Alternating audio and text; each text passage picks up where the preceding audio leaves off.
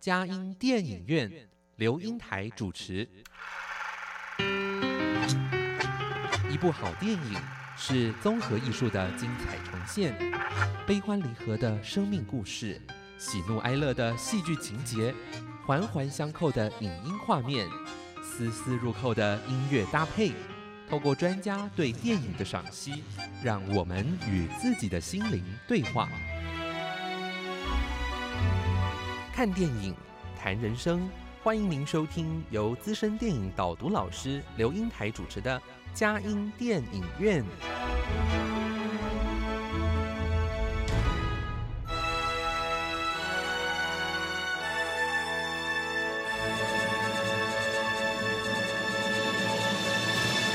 各位亲爱的听友，您好，这里是佳音 Love 联播网，欢迎来到我们的佳音电影院。我是阳光丽丽美少女刘英台。佳音电影院这个节目是每个礼拜五晚上八点到九点，在台北 FM 九零点九佳音广播电台播出；星期天晚上七点到八点，在宜兰 FM 九零点三罗东广播电台播出。在台北、宜兰以外的朋友，也可以透过电脑和手机上网，转全世界各地收听我们佳音电影院这个节目。佳音电影院带着大家一起去看优质的电影。电影是人生的缩影，我们身处的时代也借着电影做了一个最佳的写照。今天我们邀请的贵宾是。啊，左德成老师，左老师你好。哎，你好，刘老师。呃呃，久仰大名哈。呃，因为很难得的是，左老师正好是我一个呃初中、高中、大学啊，呃，有的时候是同班，到大学应该是不同同呃同校不同系。哎，因为您的夫人是中兴大学，中兴大学中文系啊。是。后来我读上，所以我们是呃，就是等于是国中跟。高中的同学，哎，那好难得，而且呃，你们有些朋友我们也是重复的哈。对，左老师 任教哇，这是非常的呃，教这个很优秀的学生。可是优秀的学生还说，哇，左老师教的非常好啊。谢谢。那个真的，我们就引以为荣。那周老师，而且好像后来退休之后又到呃。大陆嘛，哈，哎，您呃，好像任教六年嘛，哈，对，在大陆台商学校，在东莞的台商学校，我待了六年。我在那边主要，当然也是一样的教高中国文科。国文科哈，哎，我好，我好想好奇的问一下，你觉得在呃，就是。台北市甚至可以说台湾最优秀的建中教书教国文，跟这个在台商学校，呃，好像那里的是有台商子弟，也有那边大陆的子弟嘛，哈，哎，当然以台商子弟为多啦。那哎，这两个学校的教书让你有什么不一样的感觉？啊，我我在建中，我前前后后待了应该有算三十五年。哦，三十五年。那当然建中来说。明星学校嘛，呃，学生来讲，主要都是以升学为主。嗯，我民国一百年，呃，建中退休之后，嗯，然后我就到了这个广东东莞台商学校。嗯，那那个学校的学生，原则上也都是这个台商的子弟。嗯嗯嗯，那有的呢是从幼稚园开始，一直到高中。啊，对，就是这样的。呃，一一贯作业，对，它是它是一个完全学校的，嗯嗯。啊，那那边的学生本身来讲，他们都是具有台湾的这个护照，嗯，那也有一些呢，他并不是说呃完完全全的那台商啊，他有的是父母，嗯，可能是在大陆那结婚，然后生下他们。所以很多学生都是小学，也许在大陆就念小学、念国中，嗯，然后到了高中的时候，他转到这个台商学校来。但是因为他们的身份呢，都是属于这种呃中华民国的国籍，嗯嗯，所以他们也都可以进来念。那大陆的学生，就是大陆籍的学生可以进来吗？大陆籍的学生基本上是没有、没有、没有几位。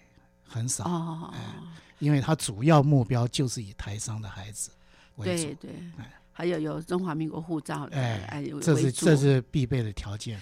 对对，那另外好像他们在这样子一个我们大陆跟我们台湾最大的不同是繁体字跟简体字的问题。哦，这个是呃很明显的一个，因为大陆是用简体字嘛，我们台湾是繁体字，所以从台湾过去的孩子，譬如说他在台湾念小学、念国中，那因为家庭的因素，爸爸妈妈到大陆去工作，那他们就跟着去，那这种来讲。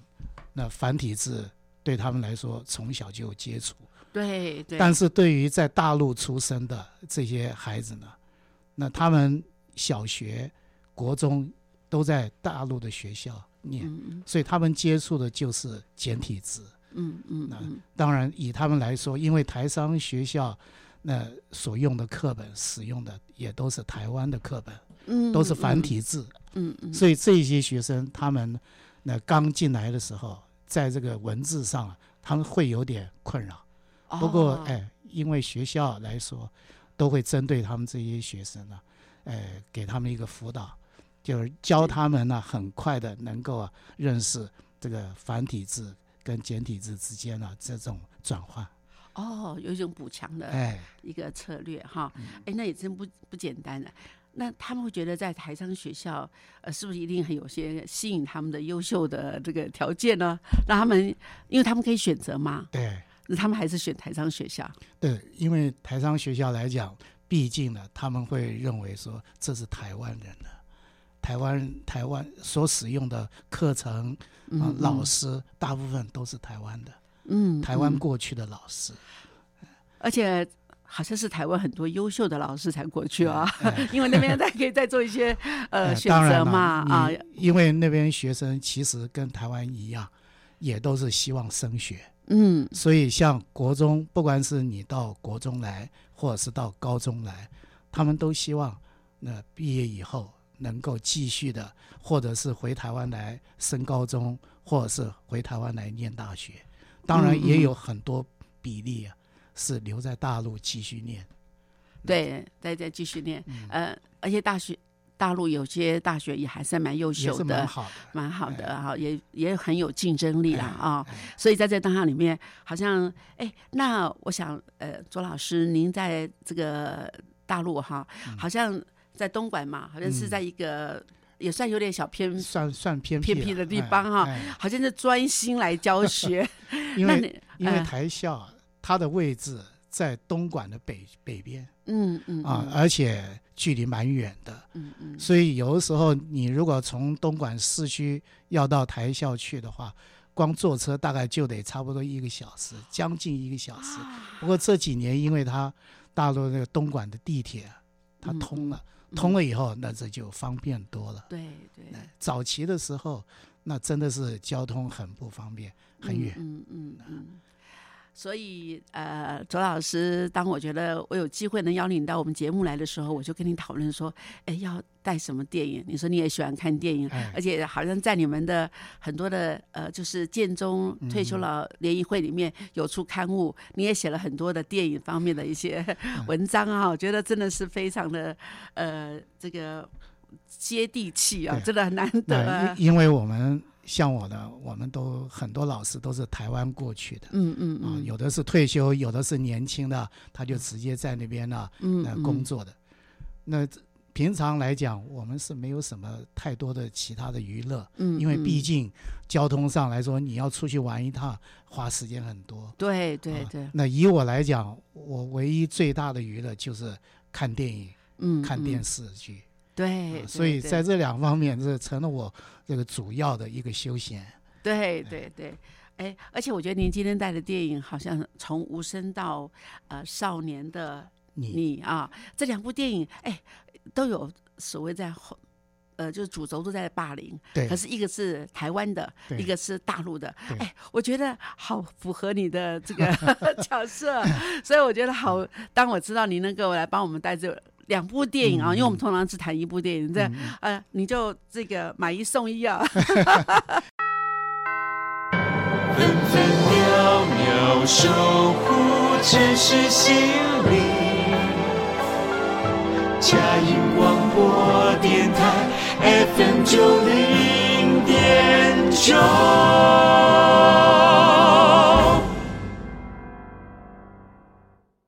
各位亲爱的听友，您好，今天我们邀请的贵宾是呃退休的建中老师，呃左德成老师啊。那他要谈的题目是从无声到少年的你。啊，这两部电影的连接哦，对我们来说也是一个呃第一次的尝试哈，一次讲两部电影哈。哎，只是想问问左老师，你为什么把这两部电影呃连在一起？好，我简单的说明一下哈，因为这两部电影啊，他们有一个共同的地方，《无声》是台湾台湾这边的今年的呃电影，《少年的你》是大陆去年就放映过的电影。那这两部电影，他们主要都是放在这个校园霸凌对。这个主题上面。当然，呃，以《无声》来说，《无声》这部电影啊，你如如果看过的观众啊，也许他会觉得这个电影好像讲的蛮沉重的。嗯，因为他整个电影里面，他焦点主要摆在霸凌者跟被霸凌者，然后牵扯到。学校牵扯到这个老师的态度那。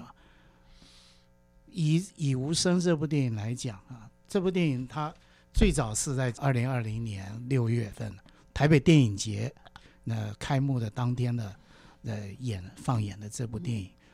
那当天呢看完这部电影之后，我相信很多观众啊，他们心里都会觉得蛮沉重的，因为毕竟霸凌这件事情。不是一个让人愉快的。少年的你这部大陆的电影呢，它虽然也是在这个校园霸凌，可是它跟无声啊有一个最大的区别，就是它的结尾，它最后啊这个导演编剧在处理这个剧情的部分呢，他是比放在比较光明的一面。嗯，那这个可以从他们的那个片名呢，英文英文名字可以看得出来。无声，它的英文名字叫做《The Silent Forest》，就是寂静的森林啊，安静的森林。那少年的你呢？它的英文片名叫做《Better Days》，就是更好的日子。对，哎，所以当你看到这个《Better Days》的时候，你就会觉得，哎，那他应该是在告诉你，这个电影它的两个里面的主角人物啊，他们应该是有一个光明的未来。嗯，但是无声的，它就是无声，静悄悄。对对啊，所以这是这两部电影最呃他们之间的一个不一样，也可以说是有同也有异。那那无声这部电影，台北电影节放映之外，它十月份开始在这个台湾这电影院院线公开上演。嗯，台北的这个金马奖第五十七届金马奖里面呢，那他也得到了两个奖项。其实他被提名很多，啊，他总共被提名了八项，可是呢，得到的是两项，其中一个是最佳新人，那这个最佳新人就是《无声》这个电影的这个女主角，这个叫做陈妍霏，嗯啊，那《少年的你》呢，很很凑巧，他也跟《无声》啊类似，呃，大陆的这个金鸡奖。嗯啊，金鸡奖是比我们台湾的金马奖晚一个礼拜，它是在十一月十一月二十几号啊，呃颁发的。那这个金鸡奖里面，就少年的你，他也是被提名了十一项，然后呢，获得的奖项也只有两项。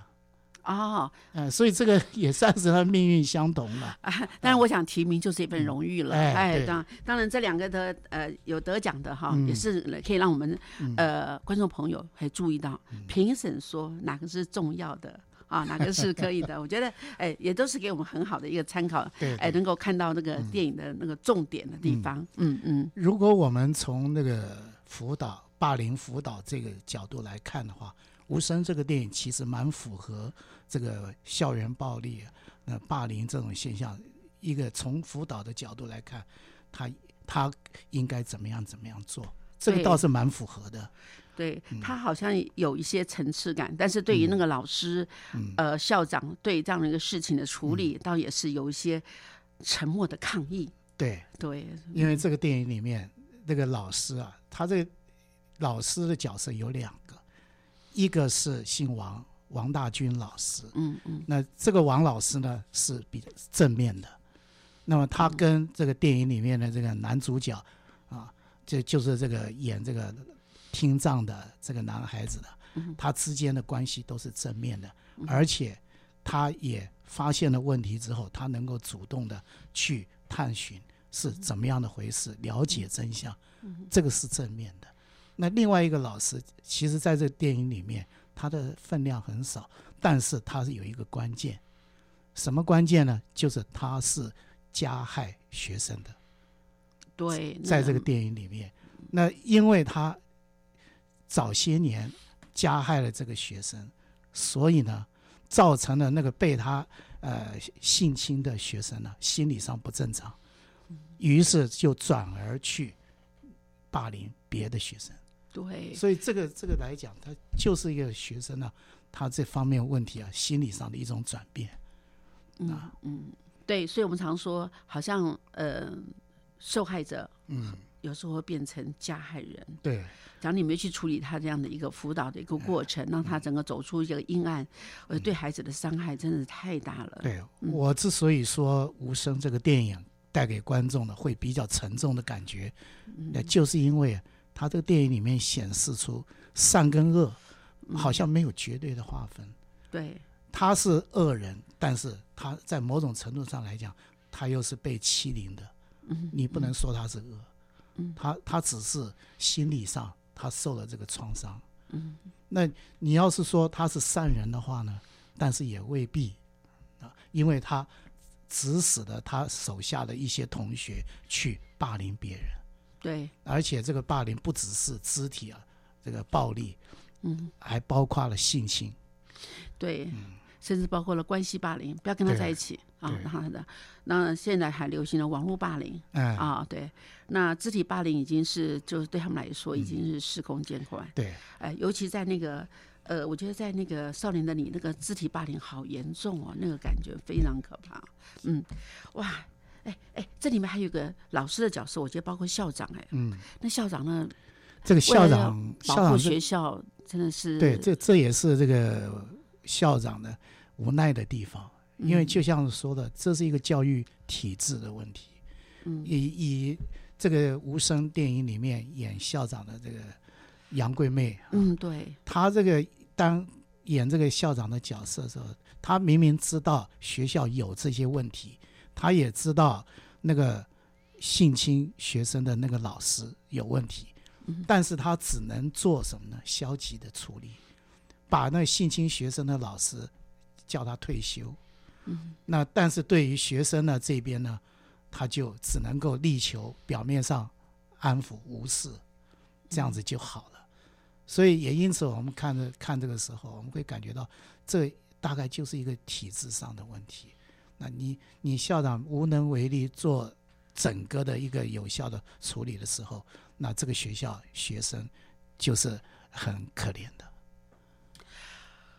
呃，我在教学的过程中，我我倒是嗯有几件看到这样的一个校长在处理的事情，哎，为了保护校誉，哎，对啊，而且本来性侵或是说甚至包括家里的家暴，好像这都是要去呃上报。就是报给教育局，好，做一个报备。但是，假如这样报备，好像全学校就被贴标签，甚至这个学校可能它就是一个比较呃，在呃呃这个都市里面是被边缘化的一个。对，这是哎，那个小他就觉得我的学校更受对招不到学生了，没有学生要来上我们学校，所以要保护学校的校誉。要在处理的时候，就是真的就是轻轻放下的感觉。连我们做老师的在旁边，我们都觉得啊，好无奈，又觉得很为那个学生委屈，为这事件处理的是太太草率了。其实，在处理学生霸凌的时时候，老师的他担任的角色其实蛮关键的。对，因为学生有问题，一定会先跟老师讲。对对。那老师要怎么处理呢？就要看老师。台北九零点九佳音广播电台，桃园 FM 一零四点三 Go Go Radio，宜兰 FM 九零点三 Love Radio，这里是佳音 Love 联播网，精彩节目，欢迎继续收听。各位亲爱的听友，您好！今天我们嘉音电影院啊，我们邀请的贵宾是呃建中的退休老师呃左德成老师，呃他也在台商啊，也在这学校教书六年，在这样的当下里面，嗯，好难得哦，还把一部大陆的电影跟台湾的电影都是有关校园霸凌的，做了一次的啊来做一个连接哈。呃，左老师，您刚刚讲到这个呃，好像在这个。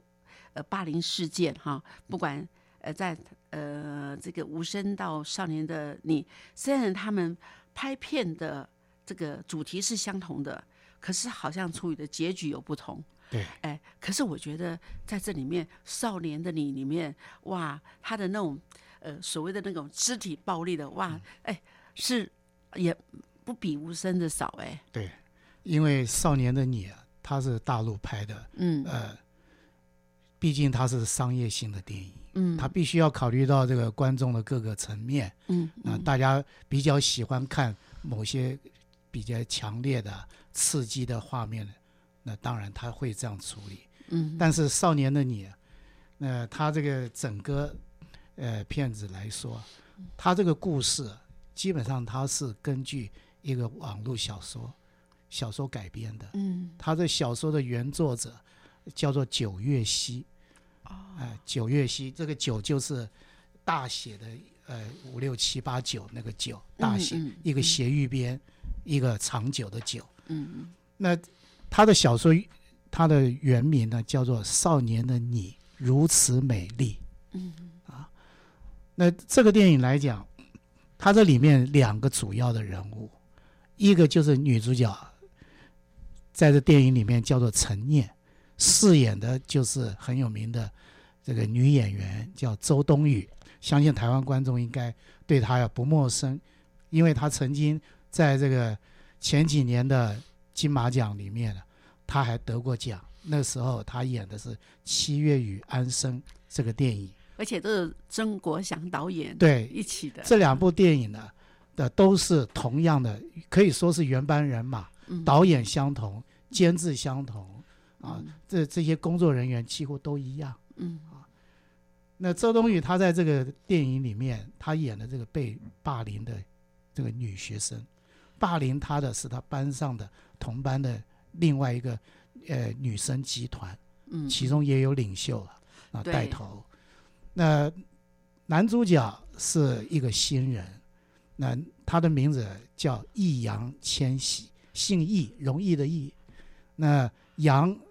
是火字边这个山羊的羊，就是我们说打羊的羊。嗯啊，千玺为什么叫千玺呢？因为易烊千玺，他这男孩子他是两千年千禧年出生的，所以他家里就给他取名叫千玺。羊在他是湖南人，羊在他们这个土话里面的意思就是欢迎，所以等于欢迎这个男孩子两千年出来了。啊，是这样子来的。我我觉得我还以为他是什么呃少数民族里面的的名字，后来我也在里面去查一下，原来也就是一般的汉人嘛。对对，他在大陆上啊，其实没有演过其他的电影，这是他的第一部的，所以我们说他是新人了。嗯啊，他原先在大陆上这个很有名的是，是因为他是这个大陆的一个少年团，叫 TFBOYS 啊，他就相。相当于我们台湾以前的小虎队。哦，这样子。所以易烊千玺呢，他在里面，那他也很会跳舞，他很会擅长街舞，嗯，那当然他们也唱歌，啊，那他易烊千玺他在这个电影里面，他演的角色叫做小北，那是一个小混混，嗯，因为他的从小爸爸妈妈就抛弃他，所以他等于是从小十三岁开始就在这个社会上打混。嗯，那他也曾经当过这个讨债集团呐，里面的这打手，嗯啊，这种小混混，那经常就去跟别人打群架。这两个人呢，两个角色本来是天差地别。对，那周冬雨这个演的这个陈念这个女孩子呢，是班上的优等生，成绩很好，准备要考大学的。那这个小北呢，他完全就是一个小混混。嗯，如果以他这个电影里面他自己说他自己，他就像是社会那个下面那个泥巴，生活在泥泞里面。嗯，所以这两个角色呢，他把它凑到一起，凑到一起之后，结果产生了另外一个一些变化。嗯嗯，我觉得在这档案里面，哎，我们在那陈念哈，嗯，那当然，我觉得这里好像也牵涉的，呃，就是家庭的一个，呃，对他的他的妈妈妈，妈，哎他的妈妈呀，呃，因为这个做做生意啊，然后的被呃讨债，嗯说他嗯。是诈欺，然后他妈妈只好离开家，没有办法陪在这个陈念的身边，对，所以变成平常就是陈念一个人在家，跟他妈妈顶多只能用手机联系。嗯啊嗯那同时呢，因为他妈妈在在外面欠了一大笔债，很多债主经常会找他，甚至于找到呃家里面来。那陈念呢，他一个人躲在家里，他就不敢出来。嗯，那甚至于他妈妈的这个照片呢、那这些呢，还被那个网络上啊发到网络上，同学的手机啊都看到他妈妈。对呃，是是属于这样的人物，所以所以这个以陈念来说，他这个被这个霸凌呢，其不只是被这个他们班上的那些呃霸凌集团呢、那那几个女生呢来欺负，同时在网络上他也被霸凌。对对，所以在这档案里面，我觉得陈念哈，嗯。好像在一个人无可奈何之下，哎，有一个这样子，嗯，即便是看起来就是行为不端的一个小混混，好像也需要靠着他。对他们两个人会会产生交集，其实也是很偶然。因为陈年有一次回家路上看到一群人在打架，那小北就是被殴打的那一位。嗯，那陈念他想要报警，结果被发现了，然后强迫他去跟那个小北啊，他去亲小北，就这样子，他们两个开始有了有了接触。对对，所以好像似乎哎，好像看到呃呃陈念他也蛮有那个正义感的哈，哎，可是没想到正义感也导致于好像在之后哎变成他们两个人好像有连结，可是好像也彼此有一些哇，好像这当下然后我觉得陈念讲一句话说，你你连自己都保护不了我。还能能保护我吗？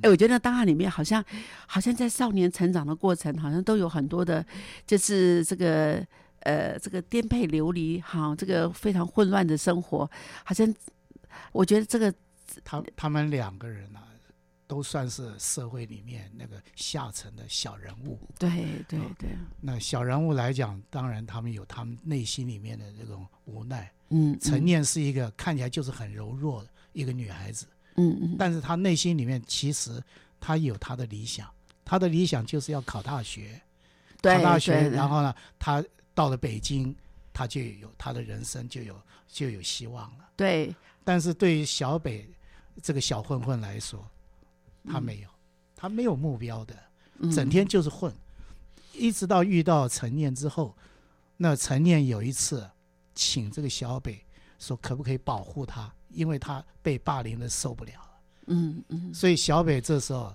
他答应了。那对他来讲，陈念是对他真诚的人，嗯，那所以小北他觉得保护陈陈念是他这一辈子的一个一个应该要做到的一个理想目标，就这样。对。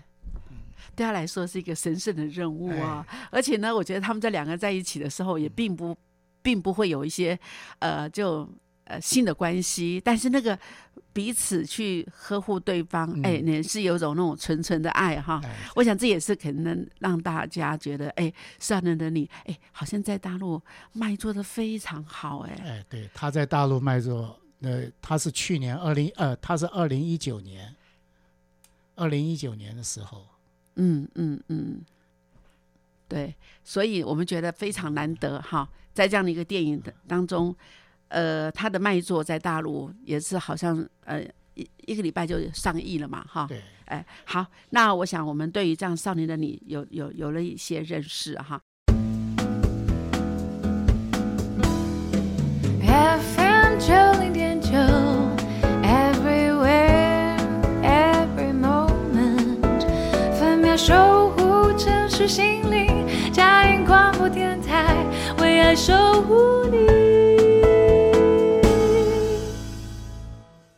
亲爱的听友您好，我们今天嘉音电影院要我们导读的电影是《从无声到少年的你》，啊、谢谢我们的左德成老师来为我们来说这部两部电影。好，左老师，那我想哈，这两部电影您刚刚也给我们说了一下，呃，无声啊，台湾片，《少年的你》大陆片，在这两个同样同样的主题，当然，我想这个问题好像在这里面。好，我觉得他的导演真的是各有不同的呈现啊。那武生有包括师长怎么去处理，善良的你是表示在是霸凌跟被霸凌之中，怎么样去？哎，好像那个经过那少年一段的那种青涩，到后来，哎，那个陈念当了英文老师，哎，哎，对，对，哎，我觉得会不会在这当下里面，那个呃，就是小北在看到这个陈列的成功之后，会不会也提升了他的一个眼光，有了一些不同的我想这这是必然。的了。嗯呃就这部电影来讲哈，像他一开头就是陈念了他的英文老师在班嗯上上教英文，对，然后他发现到下面有一个女学生显示出那种很紧张不安，嗯，他嗯看到这个，他就回想起他以前那一段经历，他嗯高三时候也是啊类似这个女孩子遭遇。嗯那么到了最后，到了最后的时候啊，这个电影的结尾啊，他还是一样，又回到这个他在片头上英文课那个、嗯那个、那一段。那不同的是呢，他注意到这个女生那有那种呃不正常的那种显示的时候，他就默默的等到这个课结束之后，他就陪着这个女神一起回家，走在路上。嗯，原先在电影里面，他跟小北的时候，他们的角色陈念是被保护者，对小北是默默的在后面跟着保护他的嗯这个身份。可是到了这个结局的时候，陈念呢，他也转变成一个保护这个女孩子。而更有意思的就是小北呢，他仍然跟在后面，他跟在后面，好像是陈念你保护这女孩子，那我呢保护你们两个。嗯啊嗯嗯而且这个导演他在这个处理这这些镜头的时候啊，他还特别的把这个小北啊的特写啊加进去。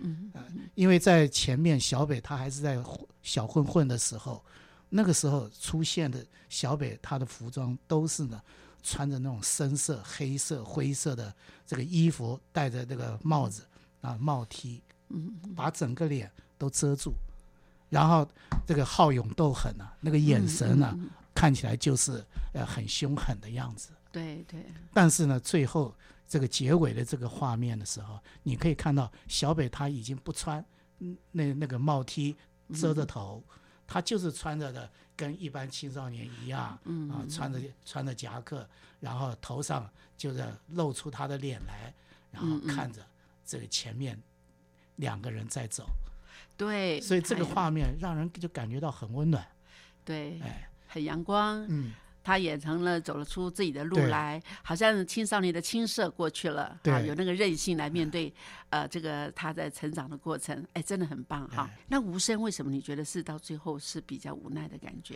无声主要是他演到最后啊，他的剧情上虽然那个学校的老师那个王老师啊比较好的那一位，嗯。他呢发掘真相，然后也搞清楚这个学生呢他们之间那霸凌被霸凌为什么会演变成这样子，但是嗯他能够做什么？就好像那个校长他能够做什么呢？他也无力啊。而且最可怕的是，这个电影的最后，你可以看到同样在校车上的这个情景。嗯，当初在学校被这个男主角那个那个霸凌的那个年轻的男孩子，这个时候呢，他居然变成了一个想要去霸凌另外的比他更弱小的，所以所以这个看起来会让人感觉到有点恐怖，毛悚毛骨悚然。嗯，这为什么这个样子？难道这个？霸凌者、被霸凌者，他们之间，他没有办法这样子把他给区分开来吗？嗯嗯嗯。那原先你是被霸凌的人，那为什么你现在要转而去霸凌别人呢？嗯。所以这个是是是让人百思不解。我想就是因为在过程中没有去辅导他们，对，哎，没有去修正他的观念啊，让他孩子那种呃。内在的伤害，成为他去加害到别人，我觉得这都是给我们一个作为教育者的一个提醒。哎，对，因为因为这《无声》这个电影，它的这个故事啊，其实是有根据的。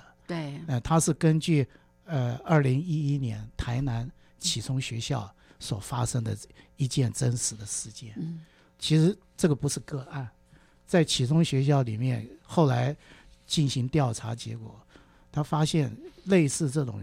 事件呢高达一百多件，被受害的学生呢有九十多个人，嗯，所以当时是是很震惊社会的，嗯嗯那吴声根据这件事情，然后他把这个整个呃改写成呃电影剧本搬上来，当然就不会让你感觉到他会让人很愉快。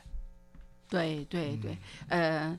那呃，说实在，《无声》这个电影，他的导演哈，那个是新锐导演啊，他以前都拍纪录片，那这次是首部的长片。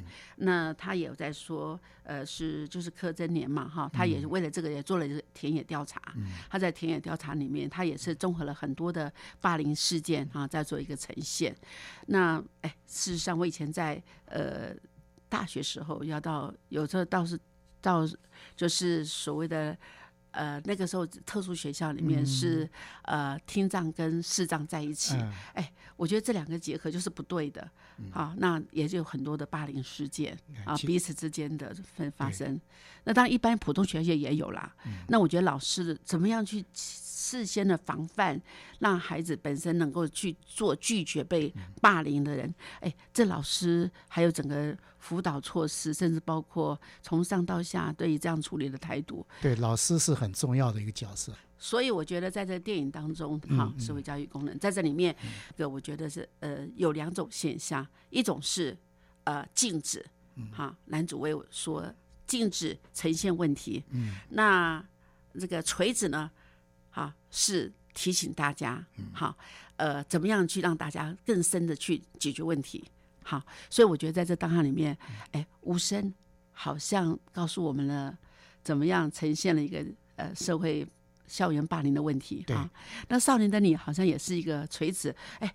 是很哇，那个霸凌事件、肢体霸凌很严重，但是到后来，哎，怎么样？经过警官还有这个呃这个友情的滋润哈，甚至可能有有没有走到爱情，他也给一个暧昧的一个结果哈。对。但是都感觉上是说，还是可以有解决的方法。对。知识改变命运。对我我必须讲说，这两部电影呢，嗯，虽然呃。最后处理的结局啊不一样，嗯，但是呢，从导演呢，从编剧来看的话，这两部电影都还是很好的成功的电影。那那杜真年导演这个这个《无声》这部电影，那原先他只是公式，公式里面的一个内部的他们那个放的电影，但是因为看了之后，那觉得说这部电影很好，很值得把它扩大。对，所以他就把它拍成了商业电影。对对，那少年的你这一部也是一样，它本身就是商业电影。嗯，那导演呢？呃，曾国祥。那曾国祥他先前他已经，嗯嗯嗯，因为《七月安生》在金马奖得到了最佳导演。嗯嗯。那他自己本身，曾国祥他年轻，两个导演都是年轻的。对对。那曾国祥他自己他本身的出身也很好。